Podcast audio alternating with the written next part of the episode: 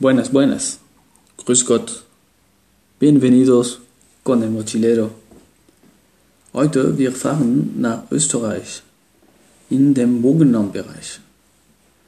Wir befinden uns an die ungarische Grenze, ganz am, ganz am Ess vom Land, in einem schlank und steil Anbaugebiet.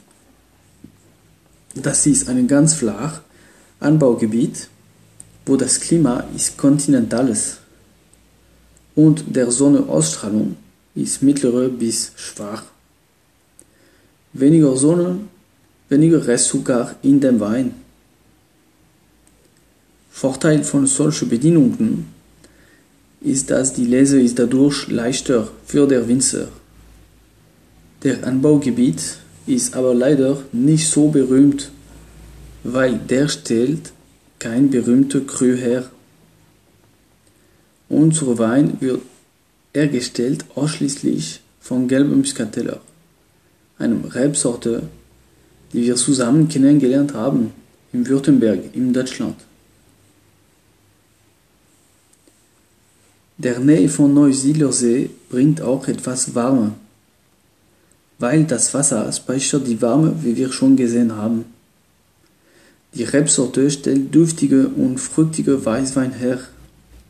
Besser ist der Sonnenausstrahlung, duftiger wird der Wein. Die Rebsorte hat eine Menge verschiedener Namen, weil die wächst überall in Europa. Muscat Petit Grain, Muscateller, gelber Muscateller.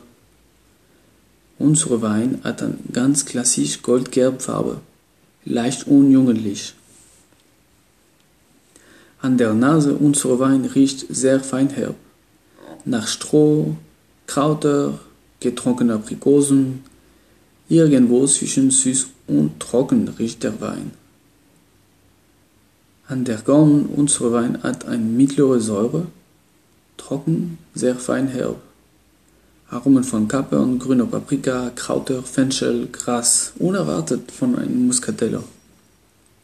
Ich würde so begründen, dass der Wein wird entweder zu früh gelesen entweder von einem kaltes Jahrgang. Meistens bei Muscateller, der Wein geht eh mehr in Richtung lieblich. Hier merkt man wirklich der Roll von der Einrichtung.